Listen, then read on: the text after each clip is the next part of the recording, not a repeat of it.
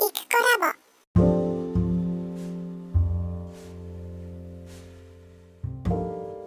こんにちは、イクコラボです。6月24日金曜日の 9, 9時10分前ぐらいです、朝の。それで、金曜日ですので、明日からまた週末にかかるということで、えっ、と、一本、ポッドキャスト撮っときたいなと思って、今週月曜からずっと撮ろうとしてたんですけど、なんかこう、なんだろう、もやもや、喋ることがもやもやしていて、結局、これって公開する必要があるのかなみたいなものが出来上がって。で、たくさんボツにしていきましたが、なんだろう。結局のところね、まあ、大きくざっくり言うと、私もこのポッドキャストを腰痛自粛の時に始めて、だから、あの、腰痛というかね、あの、お尻の筋肉になるんですけど、部位としては。だかね、座ってるのも痛いし、ていうか座るのが一番痛かったかな。だからパソコンの前に座るとかできないし、車に乗ってるのも辛くって、で、どこにも出かけない、パソコン仕事もしないっていう時期があったんですね。去年ですけど。で、その間に、えっ、ー、と、iPhone に向かってなんか喋るっていうのを覚えて、最初は日記としてやってたんですけど、それを公開するようになったのがポッドキャストで、えっ、ー、と、今は別に座れるようになってるんで、パソコンで録音したりもしてますけど、まあ、そもそもはいろんなことができなくなった時に、ポンとこう出てきた、うん、なんて言うんですか、コンテンツっていうか、その配信する、まあ、活動っていうか、新しく始めた活動なんですよね。んで、まあところがね、腰痛治ってきていて、で、できることも増えてきて、で、私が今一番危惧しているのは、また元に戻るっていうのは危惧してます。結局、なんだろうな。私の中ではすごい自分の優先順位がその間に激しく変わったんですよね。入れ替わって。で、今一番上にあるのは当面ダンスのあの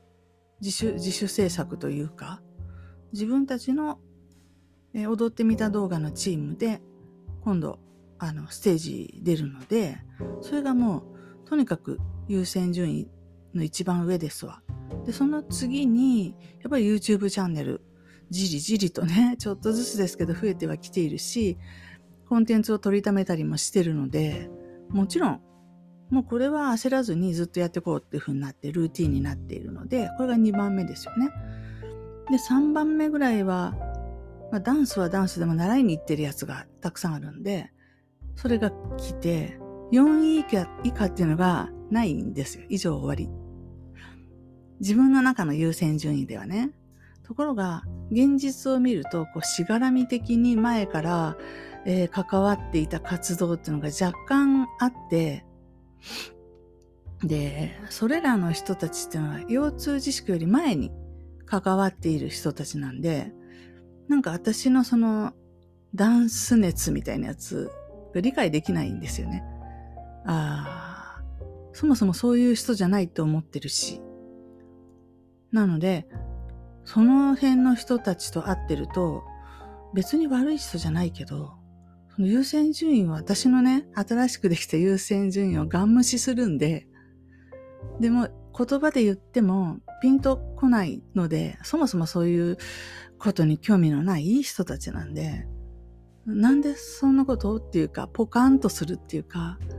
まあそんなのはいいからみたいに、すごいね、邪険に扱うわけ。私の優先順位のものをね。で、なんだろうな。私としてはすごく、あの、こういうのなんて言うんですかね。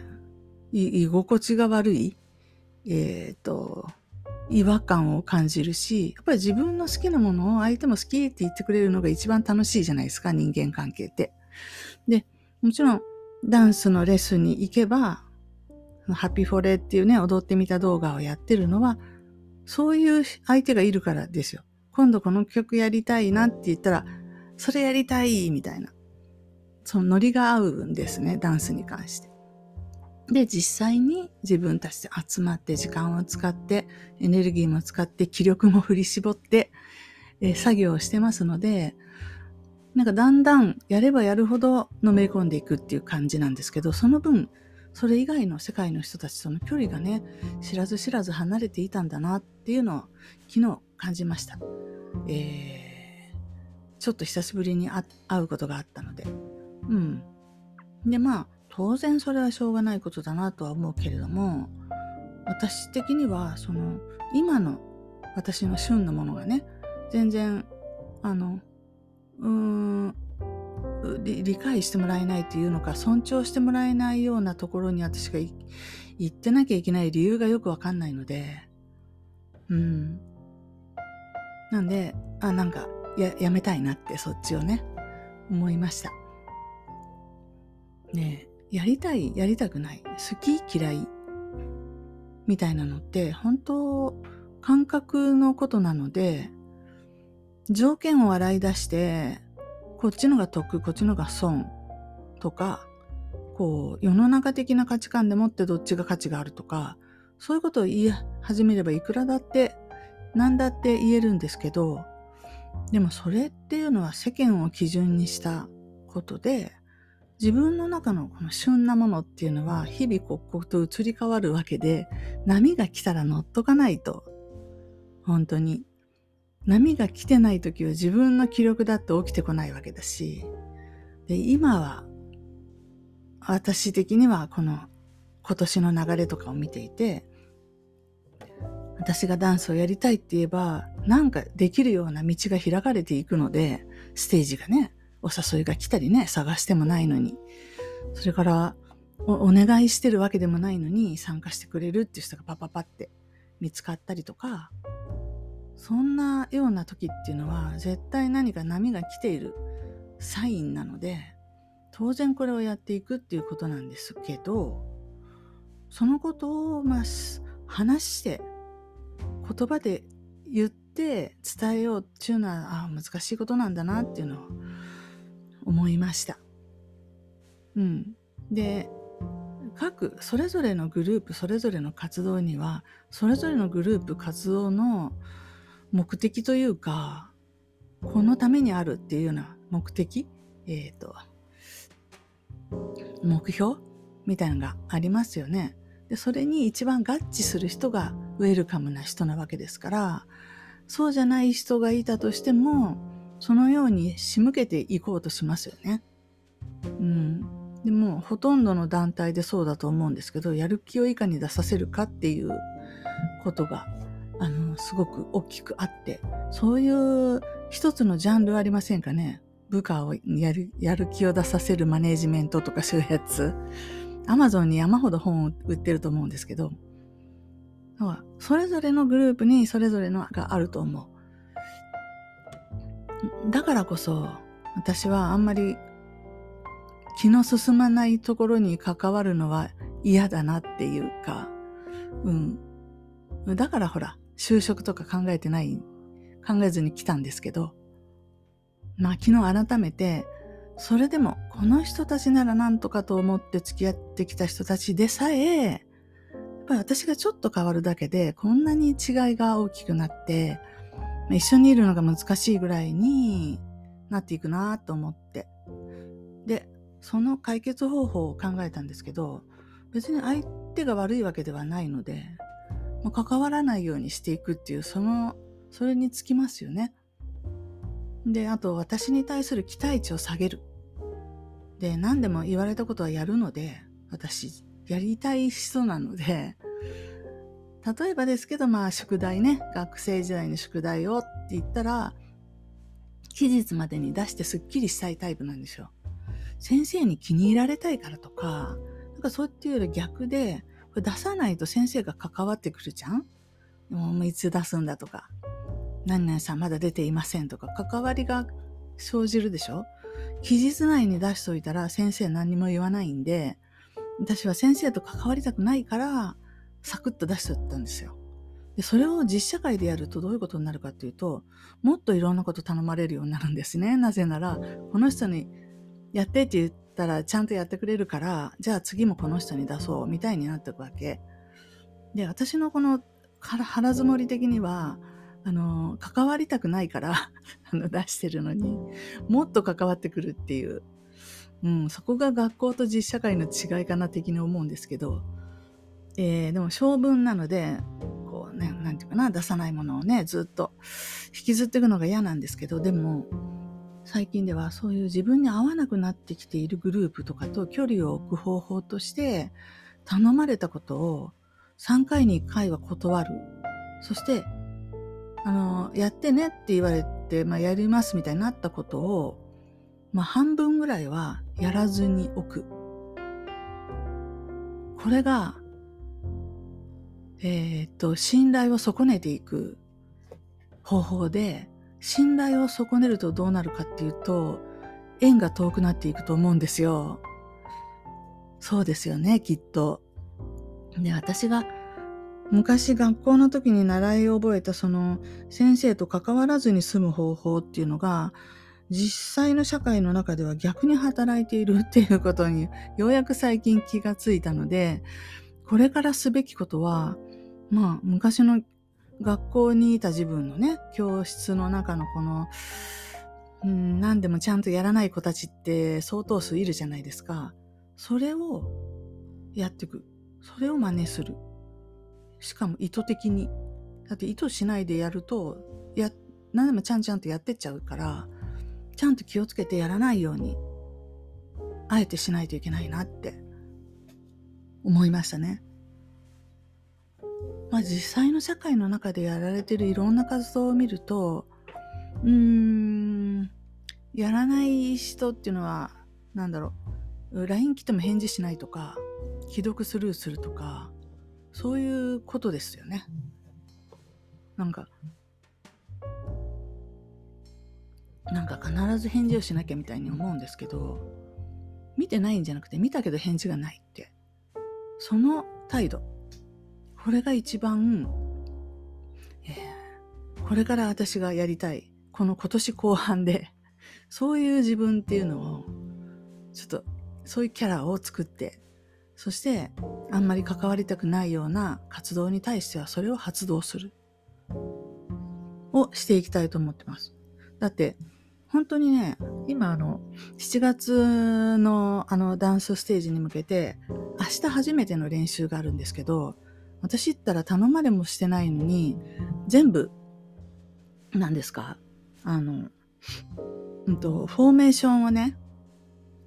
考えたんですよ。とりあえず1日で全部できるわけないから前半の部分だけでいいやと思ってで全然できなかったんでフォーメーションを書くことがどうやって書いたらいいか分かんなくて。でググって、えダンスのフォーメーション専用のアプリっていうのが3つぐらいありましてね。そのうちの一番評判の良かった無料のやつをダウンロードしてで曲に合わせてこのダンサーさんが丸であの表示されるんですけど1234の丸があってで、ここのカウントまで来たら1と4が入れ替わるとか、そういうのが全部できて、最終的に再生するとアニメーションで動くんですよ。ちゃんとその拍に合わせて。で、その動いた軌跡もこう、見ることができるので、この人って端から端まで動きすぎじゃね？とか、そういうのも目で見て確認ができるすっごいアプリがあるんですが、それをダウンロードして、おとといの晩ですけど一生懸命やってたり、あと、曲の構成がどうしても頭の中でわからないので、A4 の紙に、こう、なんていうんですか、あの、グラフみたいにこう、線書いて、真ん中で割って、もう一回半分に割って、みたいな、こう、印みたいなメモリか。メモリを書いて、で、これでカウントを1、2、3、4、1、2、3、4で数えて、最初の4でこれ移動してるなとかね。次の4でこういうポーズをしてるなとか、そういうのをもう動画を再生しながらそれに書いて、で、それと同時にアプリで、あの、フォーメーション誰と誰がどう入れ替わってるのかみたいなのも確認しながらやりまして、で、ほぼほぼ頭の中になんとなくできたので、明日の練習でここまでできるといいなって思ってるんですけど、確かに私は言い出しっぺではありますが、イベントね、参加しないって。でも引き受けた彼には、もうなんか、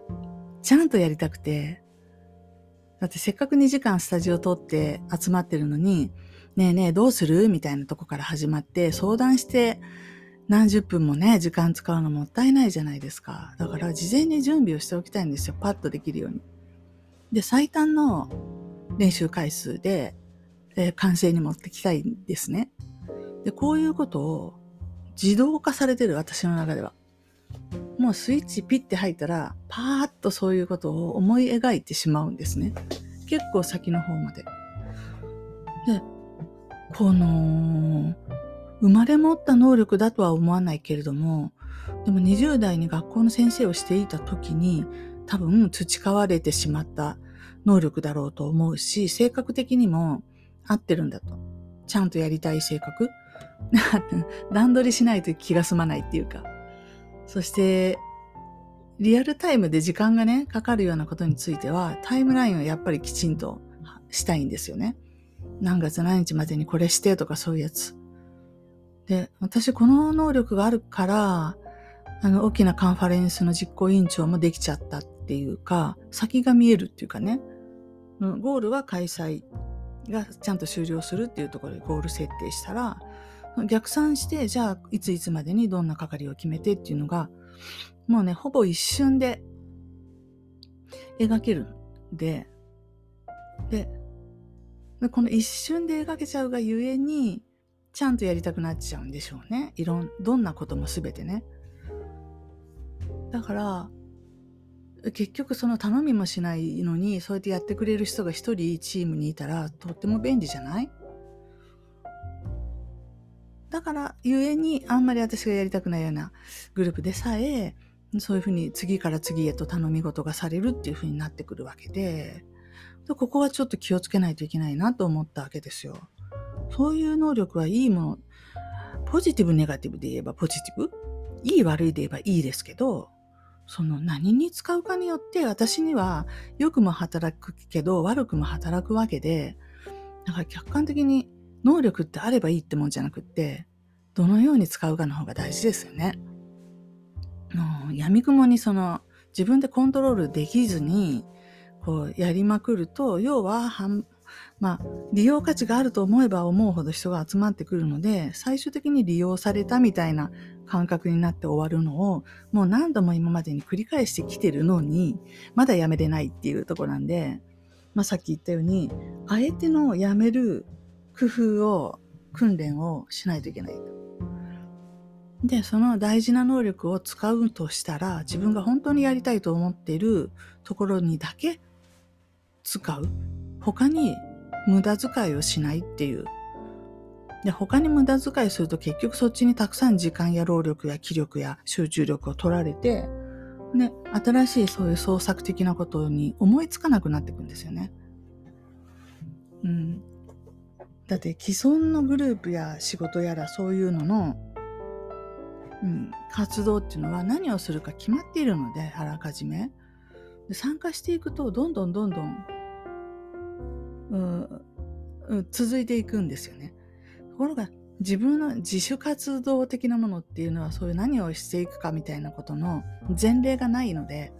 自分で思いついてやっていくしかないのでどうしたって既存のグループの方のこの存在感の方が強いですよね。引きが強いというかね。だからあえて断ち切るでもいいし、雲隠れするでもいいし、あとできない人になるっていうかね。やらないっていう選択を、まあそこを、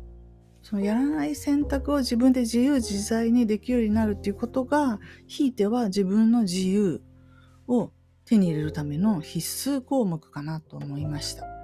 うん。で、本当にね、競走馬じゃないんですからね。ゲートが開いたら、とにかく毎回全力疾走だみたいなことってあるわけがないですよね。本当まあその、昔の話に戻るね、ちょっと、言うと、お金がもらえるもらえないに関わらず、うまくいったらもらえるからぐらいのことで全力疾走を繰り返してきたわけで、こう20年ぐらいにわたってそんな感じで。で、そうそう。あのー、ていうのかな。私は勤と離婚をしてるんですけれども、当時の経済的な状況と、当時のまあ子供がまだ学校に行ってる年代だったので、っていうことで同居していまして、そしたら旦那さんと奥さんみたいじゃん。そしたら、旦那さんが働いて奥さんがね、あの、旦那さんに食わせてもらったらいいじゃんみたいな、そういう構図っていうのがどうしてもこの、どうしてもどうしてもこの生活をしている以上続いてきて、で、うーん、なんかしてるとつとむさんは元気とかそういうふうに聞かれるんですよね。同居してるからまあ当たり前なんですけど、そろそろ私も限界に達してきて、びっくりするときあるんですよ。私と喋ってたのはなんでつとむの話になったのかなってわかんない時があって、それぐらい自分の中ではあんまりこう存在感がないんですけど。で、つとむがね、私のお金をくれるのはね、私がね、主婦だからじゃなくして、私があの会社を作った人だからですよ。株主だし、取りし、あ、違う違う違う、あの役員だし、ね、報酬としてのお金をもらってるだけなんで、そりゃだからそっちの仕事がうまくいくことによって私の収入が増えるってことは確かにありますよ。ただそれって旦那さんが奥さんを養っているっていうのとは全く意味合いが違うし、うん。そういう関係性ではないんですけど、でもまあ同居してたらそういうふうに思うよね、みんなって思って、あの、やっぱりこれはね、よろしくないって。私の、うん、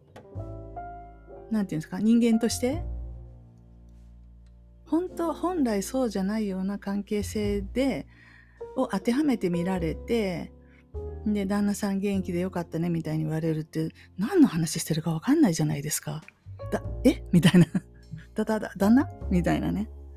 で、その都度、あ、そうかそうか、そういうふうに見えるよなと思って話を合わせて対応することにもううんざりしてしまったし、やっぱり選択肢的には一つしかなくって、とりあえず私は別居しないといけないだろうなと。別居っていうのを言うんですか？私自分の家が欲しいって思いました。うん、誰に養ってもらっているのでもなく自分の力で手に入れて自分の力で維持している自分の家が欲しくて前から欲しかったけどまあいつでもいいかみたいなとりあえず今住むとこあるしみたいな感じだったんですけどここへ来てやっぱりそういうことが大事なんだなって自分で自分に誇りを持てるようなっていうか誇りまで言わないけど等身大の自分っていうんですか？私のことをこういうあの私がなんだろうなうんと野菜だとしたら野菜ですよっていうふうに周りからも見えるような生き方がしたいなと思って。野菜なのにあなた果物ですねみたいな。感じなんですよ今ね。いいですよ果物のふりしたってね。特に何も損損はないですからねできることだし。ただ、まあ、ここへ来て、まあ、昨日一昨日ぐらいの話ですけど野菜なら野菜らしく生きたいよなって。私は野菜としてのキャベツでも人参でもいいですけど、そのアイデンティティに、あの、誇りを持って生きたいなと思って。で私人参なのにいつもパパイヤって言われるみたいなのって、パパイヤいいですよね、美味しくてみたいに言われても、ああ、そうですよねって、もう他人事ですよ。その会話って。だからみんなが私と会話をしてくれてる気がしないっていう。まあ、それぐらいにやっぱりなってきて、で、着ぐるみ着ててね、私がパパイヤの着ぐるみを着てるみたいな感じで、みんな何喋ってんの？みたいな感じですよ、それ。何かが私の外側にもう一個膜みたいなやつがあって、その膜があるがゆえに、直接話が通じてないみたいな、そういう違和感を感じていまして。で、まあ前から当然そうなんで、だから私は楽室の生徒さんたちと直接会わないんですけど、だって直接会ったらみんな、あ、奥さんって言って言うし、奥さんじゃなくても、その、楽室の、そのウェブ担当の人とか、事務局みたいな人とかっていうふうに思って、思って尊重して話をしてくれるんですけど、皆さん。もうそれ自体がね、パパイヤに向かって喋ってるみたいな感じで。いや、そうじゃないんだ、みたいな。だって私はもう、もう以前もそうワードプレスでなんか作るのが好きだよみたいなことででも筆文字には一切興味がないんだけどみたいなそういう違和感だったんですけどもうすでにその今管理してるウェブサイトですら興味なくなっちゃってできるけどね管理はしますけど。で今やそのダンスのこととかなんだろう、まあ、いつも見てる Hulu のドラマとかえー、っともう一個なんだっけ？あ YouTube ですね。みたいなもののことしか考えない一週間を過ごしている。いてそれ以外のことを考えるのは本当にちょっとなんですけど特に筆文字楽室に関しては1ヶ月間に10分も考えるかどうか何にもなければねトラブルとかが本当に 1, 1秒も考えないっていうぐらいの薄さになっているのにああそこの担当の人なんですねみたいに言われるとパパイヤですかみたいになるわけで。自分の中でパラパラパラっとこうなんていうのカードみたいなやつがねあってねパラパラパラって巻き戻す感じがする。一回一回。であここの人ねじゃあこれに巻き戻った自分で話さなきゃみたいに。相手に合わせて対応を変えるのも大概にも疲れてしまってめんどくさくってしょうがなくって。どうせそういうなんて言ったらいいんだろう、うん、めんどくさいから会いたくないで会ってないわけじゃないですかだったらいらないじゃないですかそんな人間関係それだったら普通に私は野菜としてまあ、人参な時の私もあり、キャベツの時も私もありますよ。それいろいろな私がいるからね。さりとて野菜であることには変わりはないんで、常に野菜として生きていきたいんですよね。変な例えですけどね。でも、野菜は確かにいろんなものの添え物、あの、メイン料理の添え物のサラダでしかないかもしれませんけど、そんなことは知ったことじゃなくって、私は私なんだから、常にこの私として喋って、常にこの私として、あの、存在したいなと思っちゃって。うん。ということで、そう、今週一週間ずっとそんなような感じのことをなんとなく思ってたんですけど、うまいこと喋れなかったんですが、金曜日になってようやくこうすっきりと言語化することができて、私的には良かったです。本当に時々思い出して、あ、いけない、またちゃんとやっちゃったと思って、あ、またもっとサボらなきゃいけないみたいな感じで、本当に、あの、自分の好きな世界、やりたいことっていうのを、そういう世界というか居場所を広げていくっていうことは、やりたくないこと、興味のないことに関わらなくしていくってことと全く一緒だと思うので、で、私はさらにダンスももうちょっと体が動く限りはいけるとこまでやってみたいと思ってるし、あの、YouTube チャンネルの方で自分の作品を朗読したいっていうのもあるので、まあ、作品書かなくちゃっていう状況だったりするので、もう本当に他のことに関わったりして余裕ないんですよね。で、それを周りが理解しなくても、私だけは理解していて、だからきっちりやることとやらないことを分けてやらないことをもう意図的に減らしていかないと、そして期待されることに関しても意図的に期待を裏切っていかないと、結局元の世界に引き戻されてしまうっていう恐怖感みたいなものをね、ちょっと昨日感じたので、ね、ここにあの宣言しておきます。はい。えー、本日は以上です。お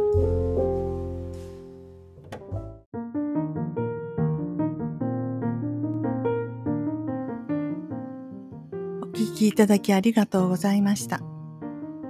このチャンネルは、ゆくコラボの日常のおしゃべりを配信しています。よろしければフォローお願いいたします。コメントもお気軽にお寄せください。お待ちしています。